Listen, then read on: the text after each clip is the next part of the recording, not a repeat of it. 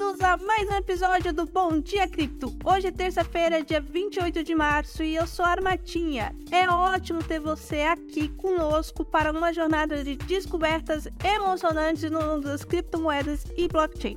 O bitcoinblock.com.br é a nossa nave pronta para decolar e levá-la a lugares incríveis na vanguarda da tecnologia financeira. Se você ainda não conhece, no nosso site está disponível gratuitamente o plano Sardinha, onde você tem acesso a diversas vantagens. E se você é um entusiasta da criptomoedas e blockchain, não pode perder essa oportunidade. Hoje temos ótimas notícias para desenvolvedores de blockchain.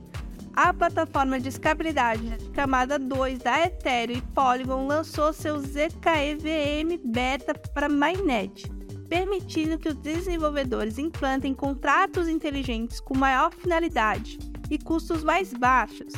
Essa é uma grande oportunidade para o mercado de criptomoedas e para resultar em uma maior adoção da Ethereum.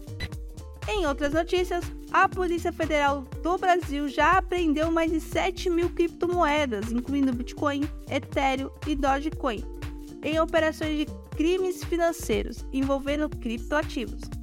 De 2020 a 2022, houve um acréscimo de 700% em operações da Polícia Federal na área de crimes financeiros envolvendo criptomoedas.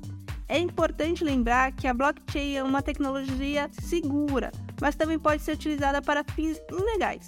Portanto, é fundamental que haja regulamentação e fiscalização adequada.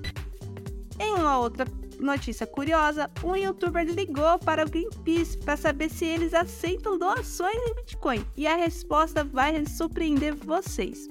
A Greenpeace aceita doações em Bitcoin, bem como outras criptomoedas. Isso mostra que a adoção de criptomoedas está sendo cada vez mais forte e presente em diferentes áreas da sociedade. E por hoje é só. Agradeço por terem nos acompanhado no Bom Dia Cripto aqui no canal bitcoinblock.com.br, a nossa nave de informações e conteúdo blockchain.